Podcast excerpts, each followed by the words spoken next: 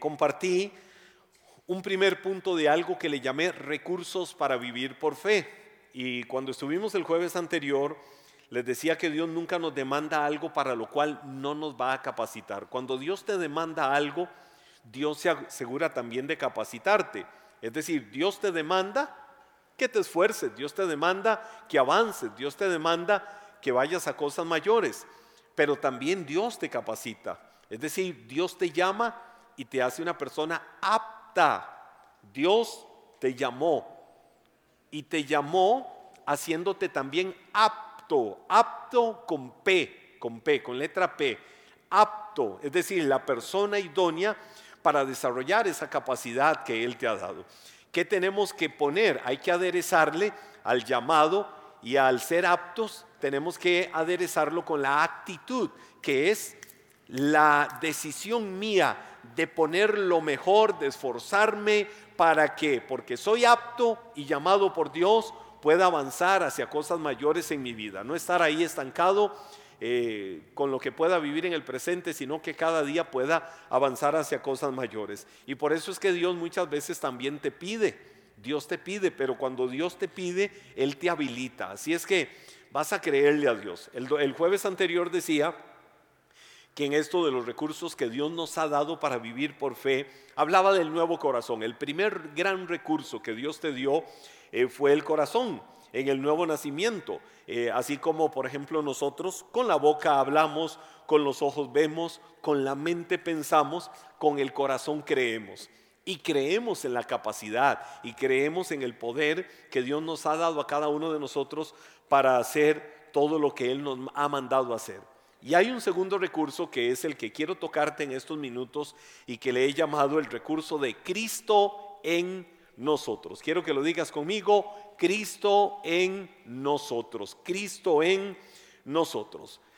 Ah, hemos hablado de que el primer gran recurso es el nuevo corazón. El nuevo corazón es lo que Dios nos da cuando nacemos de nuevo. El corazón de piedra, el corazón endurecido, el corazón apartado y divorciado de Dios, ahora es un corazón de carne, un corazón completamente transformado. Pero eso eso nos lleva a creer otra poderosa verdad, que es otro recurso para vivir con fe. ¿Cuál es esa otra poderosa verdad? Cristo en nosotros. Dilo conmigo, Cristo en nosotros. Sí, es una realidad desde el nuevo nacimiento, es una realidad desde que nosotros hemos nacido de nuevo en Cristo Jesús. Y quiero que vayas conmigo en la Biblia al libro de Gálatas capítulo 4, versículos del 4 al 6. ¿Qué nos dice la Biblia ahí en el libro de Gálatas? Dice así, sin embargo, cuando se cumplió el tiempo establecido, ¿cuál será ese tiempo establecido? Ya lo vamos a ver. Dios envió a su Hijo, ah, ese fue el tiempo establecido. Es decir, el día que Cristo vendría a este mundo naciendo como hombre en el vientre de una mujer. Por eso dice la Biblia, nacido de una mujer y sujeto a la ley. Dios lo envió, pero, dice la Biblia, Dios lo envió para que comprara la libertad de los que éramos esclavos de la ley, a fin de poder adoptarnos como sus propios hijos. Wow, mire qué linda palabra. Qué linda palabra. Dios lo envió para libertarnos de la ley, porque éramos esclavos de la ley y nos adoptó como a sus propios hijos, dice la Biblia. Y sigue diciendo la palabra, y debido a que somos sus hijos, Dios envió al Espíritu de su Hijo a nuestro corazón, el cual nos impulsa a exclamar, Abba Padre.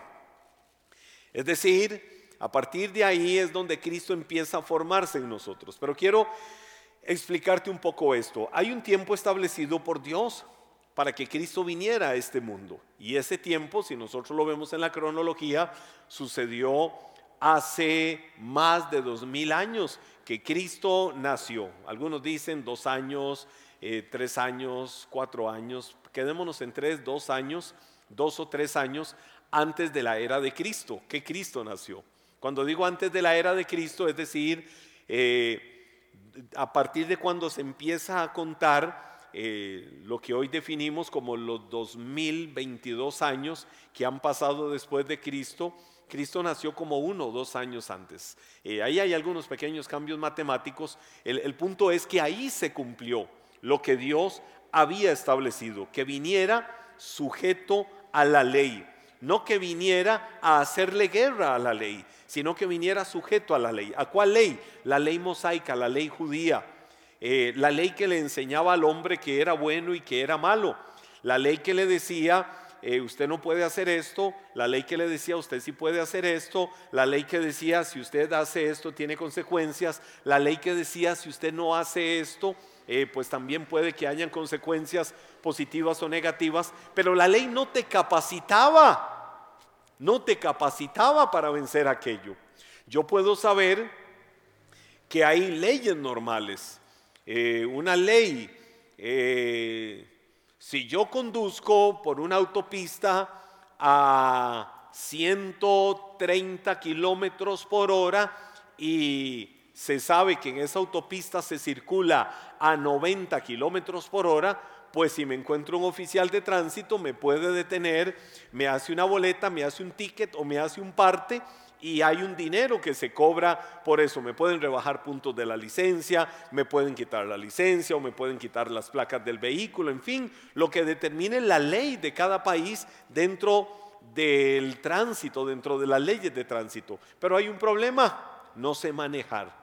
Es decir, tengo conocimiento de que eso es así. Ahora el problema es que no sé manejar. Quiero aprender a manejar y cuando sepa y voy por la autopista, pues yo, si excedo la velocidad, voy a tener consecuencias. Si me mantengo dentro de los límites y parámetros establecidos, pues no hay ningún problema. Voy a avanzar y puedo llegar a mi destino de la mejor manera. La ley que eh, tiene más de 600 preceptos le enseñaba al hombre todo lo que el hombre no debía de hacer, todo lo que el hombre sí podía hacer, pero la ley no le capacitaba para esto. Por eso es que la Biblia dice que Dios envió a Cristo para comprar la libertad de los que éramos esclavos de la ley. Pablo está hablando ahí en el contexto de los judíos, éramos esclavos de la ley. Hoy en día eh, nosotros en el mundo gentil, es decir, fuera del pueblo de Israel, no estamos sujetos a la ley judía, pero estamos, estamos esclavos. El ser humano nace esclavo de la ley del pecado y de la muerte. La ley de la condenación, ¿cuál? De que todos los hombres hemos pecado y todos estamos destituidos de la gloria de Dios. ¿Qué me capacita a mí ¿O qué me da la posibilidad de salir libre de eso? Que Cristo vino en el tiempo perfecto de Dios para salvarte y para que fueras libre de la esclavitud, de la ley en la que estabas. En alguna ocasión, un hombre connotado y reconocido en la historia de Norteamérica, cuando se daba mucho lo de la esclavitud eh, de personas, eh, iba caminando y entonces se encuentra un tumulto de gente. Cuando ve aquel tumulto de gente, se extraña y se acerca. Era un hombre eminente, pudiente, pero la gente quizás no lo reconocía en ese círculo, en ese entorno. Cuando se acerca ve que están haciendo una subasta de seres humanos. Y entonces está una mujer que la tienen ahí frente a todos en un podio, exhibida como cualquier producto de mercadería que se vende al mejor postor. Y entonces, donde ese hombre se acerca, ve que dicen, ¿quién da tanta cantidad de dólares? ¿Quién da tanta cantidad de... Unos ofrecían una cantidad, otros ofrecían otra cantidad. Y así iba sumando la cantidad de dólares por aquella hermosa y joven mujer que estaban ofreciendo como esclava para ser vendida. Este hombre se impresiona y es conmovido de cómo es posible que a un ser humano se le esté subastando como cualquier producto para que luego quien la adquiera puede hacer con su vida lo que le venga en gana, desde cualquier forma de abuso, desde cualquier forma de explotación y lo que quisiera, porque es su amo, porque es su dueño. Así que llegaron a la última persona que puso la más alta cantidad de dinero en dólares por aquella mujer. Ese hombre levanta la mano y ofreció una cantidad duplicada a lo que el último había dicho. ¡Wow! Todo mundo se impresionó y dijo, ¿pero qué es esto? Ese hombre dijo, la compro. compró a aquella mujer. Así que la compró y le entregaron los papeles y vino el sello, la firma y todo. Ese hombre se la lleva. Y cuando ese hombre avanza, él la lleva agarrada, la lleva sujeta y en un momento determinado del camino el hombre para y se pone frente a la mujer. La mujer donde ve al hombre delante suyo, ella sabía que su destino era la de ser una esclava. Sabía que su destino era la de ser un objeto sexual quizás. Sabía que su destino probablemente era estar como una mercadería barata puesta a tantos postores que quisieran abusar de ella, porque era algo muy habitual, muy normal cuando se compraba a alguien en esclavitud o para someterle a trabajos rígidos, a trabajos muy duros, a trabajos muchas veces hasta indignos, porque para eso les compraban. Cuando este hombre se para frente a la mujer un poco distante, ya del lugar donde estaba la subasta, la vuelve a ver, la mujer alza su mirada, lo vuelve a ver no se dice en una sola palabra, sino que la mujer lanza un escupitajo de repudio, porque sabía que ahora iba a ser el objeto de aquel hombre que tenía al frente, este hombre eminente, adinerado, que la había comprado. El hombre de donde la mujer lanza el escupitajo, nada más con una leve sonrisa, se limpia el escupitajo que la mujer le había lanzado. ¿Qué sucede después? No dijo una sola palabra, avanzó con ella. Cuando estaba a una distancia prudencial, el hombre se vuelve a la mujer y le dice, quiero que tomes esto en tus manos. Estos son los papeles que yo firmé, que indican que eres mi propiedad. Nunca pierdas estos papeles. Cuídalos por el resto de tu vida.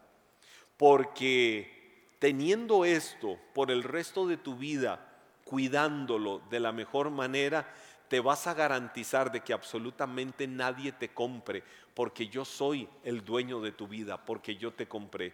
Solo quiero decirte que los cuides, que te vayas, que vivas la vida, eres una mujer totalmente libre. De aquí en adelante nadie te podrá esclavizar. La había comprado para hacerla libre de la ley de la esclavitud a la que esta mujer estaba sometida. ¡Wow! ¿Quién iba a hacer esto? Un hombre que decidió que un ser humano, que una mujer, que una persona no iba a ser el trapo o el mapo para que muchos le pasaran por encima dañándole y marcándole y viéndole como el objeto de más bajo valor. No, este hombre la dignificó y le dijo, vas a ser libre a partir de hoy. Y esa mujer fue libre no lo podía entender, pero fue libre. Esto es una historia meramente humana, pero real, registrada en los anales de la historia de cuando se daba mucho esto de la esclavitud de seres humanos en Norteamérica.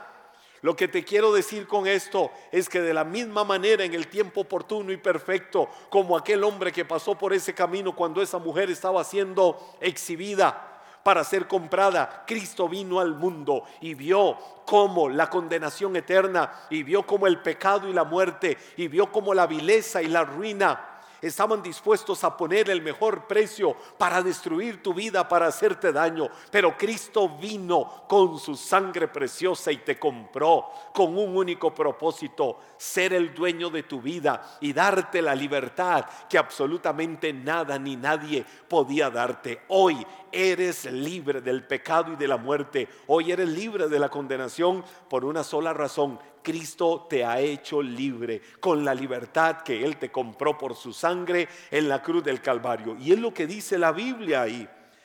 Y debido a esto, ¿sabes que somos ahora? Hijos de Dios. Con razón dice Juan 1.12, Jesús vino a los suyos, vino a lo suyo, y los suyos, el pueblo de Israel, no lo aceptaron pero a todos los que le recibieron, a todos los que le aceptaron, les dio la potestad, les dio la autoridad, les dio la legalidad, les dio el derecho de ser llamados hijos de Dios. Hoy eres un hijo, hoy eres una hija de Dios, si ya en tu corazón tienes la certeza y la seguridad de que Cristo está en tu vida.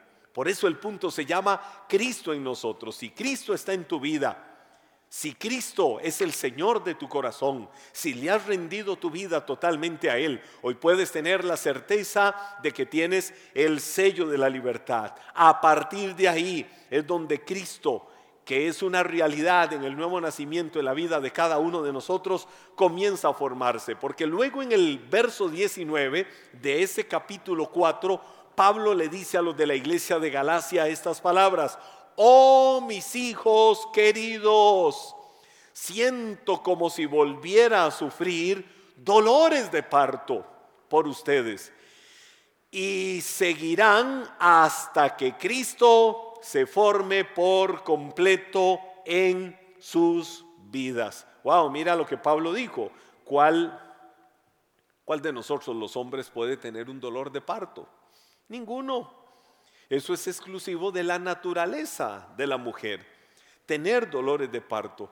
Pero Pablo espiritualmente decía que él podía tener la certeza de sentir como los dolores de parto que puede experimentar una mujer, pero está hablando de un dolor interno que es un clamor en lo más profundo del corazón hasta que Cristo se ha formado en la vida de cada uno, hasta que Cristo se ha formado en el corazón de cada uno de ellos. Y eso es maravilloso lo que Pablo dice, sufro dolores de parto hasta que Cristo se ha formado en cada uno de ustedes. Por eso es que el mismo Pablo, ahora en el versículo 20 de Gálatas capítulo 5, dijo, lo que ahora vivo en la carne, lo vivo en la fe del Hijo de Dios que me amó y se entregó a sí mismo por mí. Pablo lo dijo, con Cristo estoy juntamente crucificado. Ya no vivo yo, es que cuando venimos a Cristo, al rendirle nuestra vida, lo que estamos haciendo es permitiéndole que sea Él el que viva en nosotros. Y lo que ahora vivimos en nuestra naturaleza, en nuestra carne, lo vivimos totalmente rendidos a la fe del Hijo de Dios, creyendo en que el Hijo de Dios es el Señor y es el Salvador y es el Dios de nuestras vidas. Es maravilloso lo que Pablo expone. Ahora, hay dos claves que debemos de saber y debemos de conocer sobre Cristo en nosotros. ¿Cuáles son las dos claves? Que debemos de saber sobre Cristo en nosotros. Lo primero, la primera clave de Cristo en nosotros es que creamos que Él está en nosotros. Tienes que creer, sí, tienes que creer, tienes que creer, escucha, tienes que creer que Cristo está en ti. Esa es una verdad de la que tienes que tener certeza. Efesios capítulo 3, verso 17, la Biblia dice, entonces Cristo habitará en el corazón de ustedes a medida que confíen en Él. Mire, mire, mire, mire, eh, ah, quiero que tomes esto. La Biblia dice, entonces Cristo habitará en el corazón de ustedes. Pero no es de que Cristo vino a nosotros en el nuevo nacimiento. Aquí es donde viene otra cosa. En el nuevo nacimiento, Cristo viene a ser el Señor de nuestras vidas. Inmediatamente nos convertimos en el templo o la habitación personal del Espíritu Santo. Pero en la medida que nosotros vayamos muriendo a nosotros mismos y permitamos a Cristo ser formado en nosotros, en esa misma medida Él va a ir creciendo. Es decir, la habitación de Cristo en nuestro corazón se irá haciendo más grande y más grande y más grande porque estamos permitiendo más la influencia de Cristo que de nosotros mismos. Entonces dice el versículo, Cristo habitará en el corazón de ustedes a medida que confíen en Él. Echarán raíces profundas en el amor de Dios y ellas los mantendrán, dice la Biblia, fuertes. ¿Qué necesitamos nosotros en nuestra relación con Dios? Dos elementos, te he dicho, dos elementos o dos claves fundamentales para disfrutar de que Cristo está en nosotros. Una primera clave que creamos que Él está en nosotros. Tenemos que permitir que cada día Cristo se forme. En la medida que permitas que Cristo crezca en tu vida, en la medida que tome la decisión o la, actitud o la postura del amigo del novio. ¿Quién era el amigo del novio? Juan el Bautista. ¿Recuerdan que él decía que él en relación con Cristo era el amigo del novio?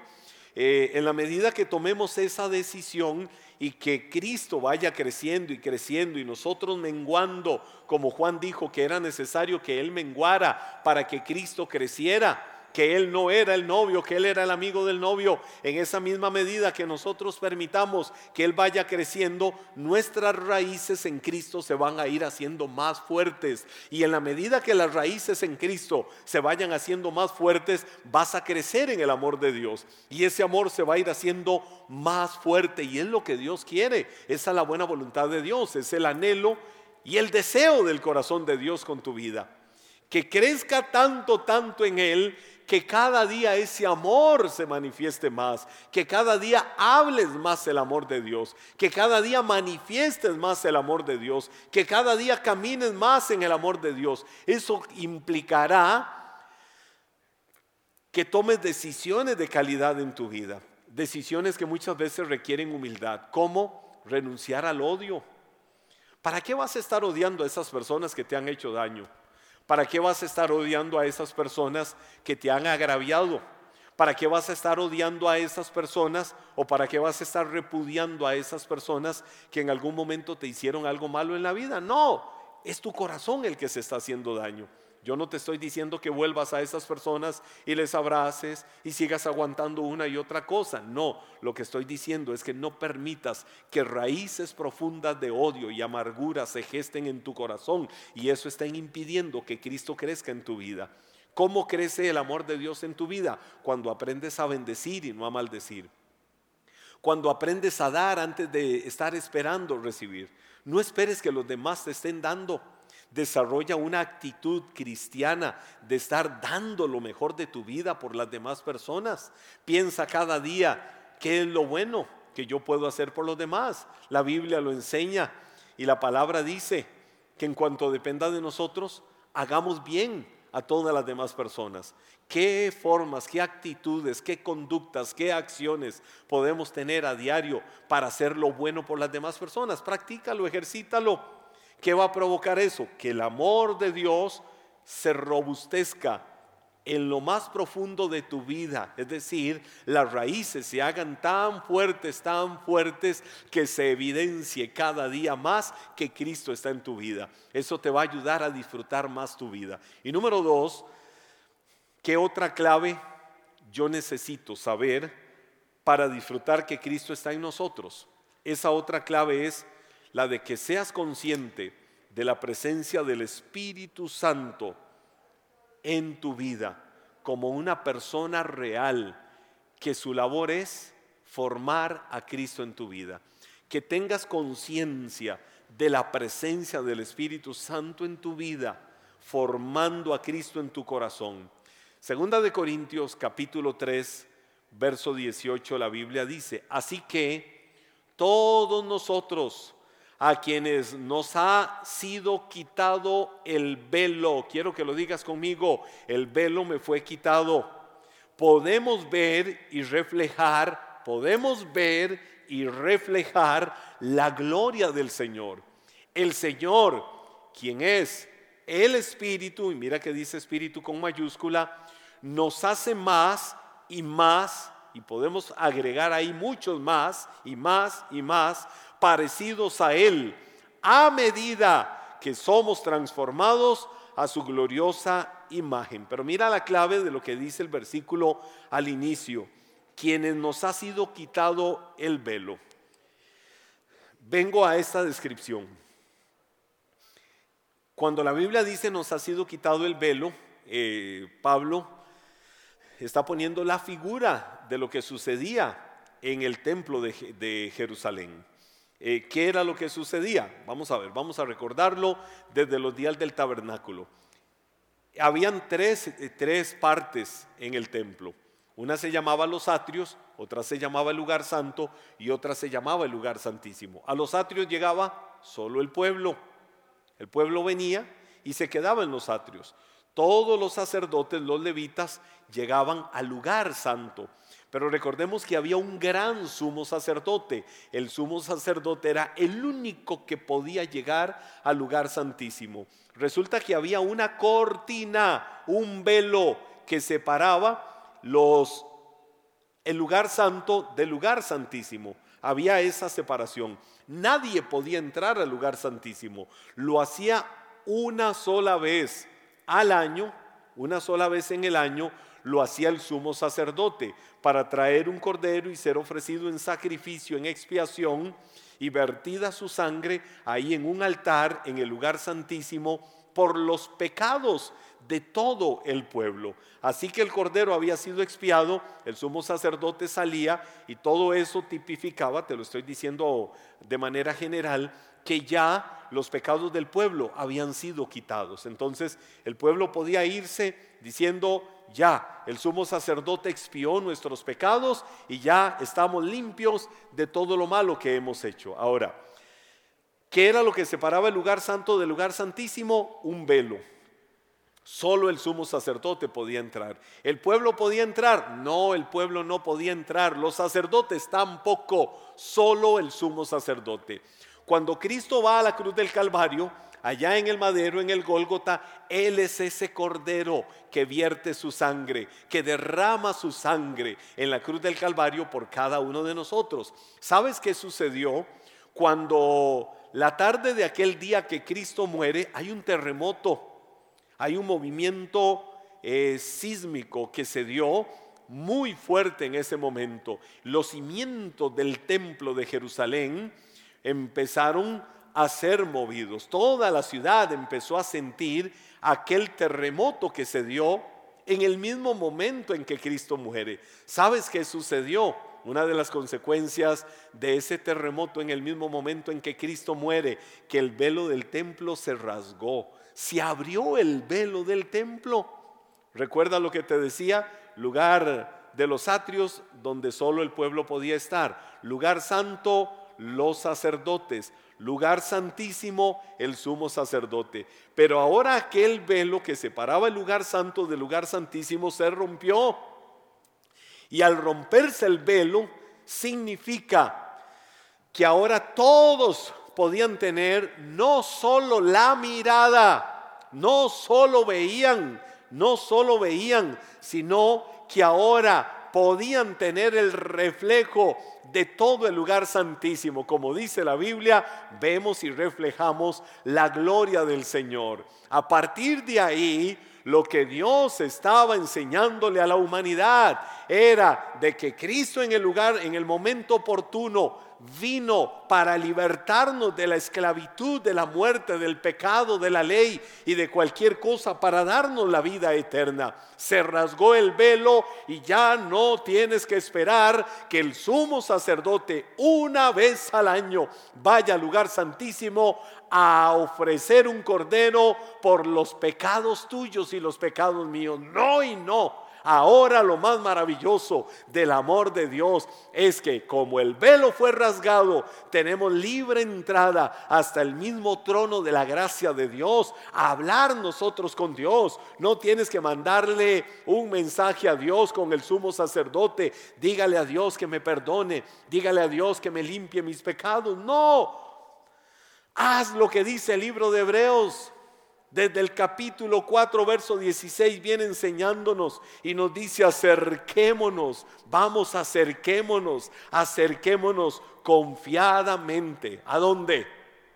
Al trono de la gracia. ¿Para qué? Para alcanzar de la misericordia de Dios y hallar de su gracia que viene a ser un oportuno socorro cuando necesitamos venir delante de Dios y quebrantar nuestra vida y humillarnos delante de su trono de gracia. Eso es maravilloso. Por eso la Biblia dice, ha sido quitado el velo. Y ahora que nos ha sido quitado el velo, podemos ver la gloria de Dios. Podemos ver el lugar santísimo podemos acercarnos al lugar santísimo. Y acercarnos al lugar santísimo también significa que el reflejo del lugar santísimo de Dios se vea en la vida de cada uno. Por eso dice la Biblia que el Señor, que es el Espíritu, nos va haciendo más parecidos a Él a medida que somos transformados a la gloria de la imagen de Dios. Eso es maravilloso. En síntesis, Tienes que saber que tienes libertad para acercarte a Dios. Y es el Espíritu Santo el que te da conciencia de la persona de Cristo para que cada día sea más formado en tu vida y en tu corazón y disfrutes a plenitud, levantarte cada mañana, vivir tus jornadas y en todo tiempo sabiendo de que eres hijo, hija de Dios, de que Cristo es el Señor de tu vida. Nunca escatimes, nunca te limites, nunca te permitas negar que en tu vida sucedió el más maravilloso milagro y es el de que Cristo viniera a ser Señor y Salvador de tu vida. Por eso, dale gracias a Dios, dale gloria a Dios. Y yo quiero invitarte en esta hora, en esta noche, para que puedas con gratitud expresarle a Dios tu mejor adoración, tu mejor alabanza, tu mejor expresión de exaltación a su nombre, por todo lo hermoso y por todo lo maravilloso que Dios ha hecho en tu vida. Ahí donde estás, levántale tus manos y dale gracias al Señor. Y dile, Dios, yo te doy gracias. Gracias por tu maravilloso amor.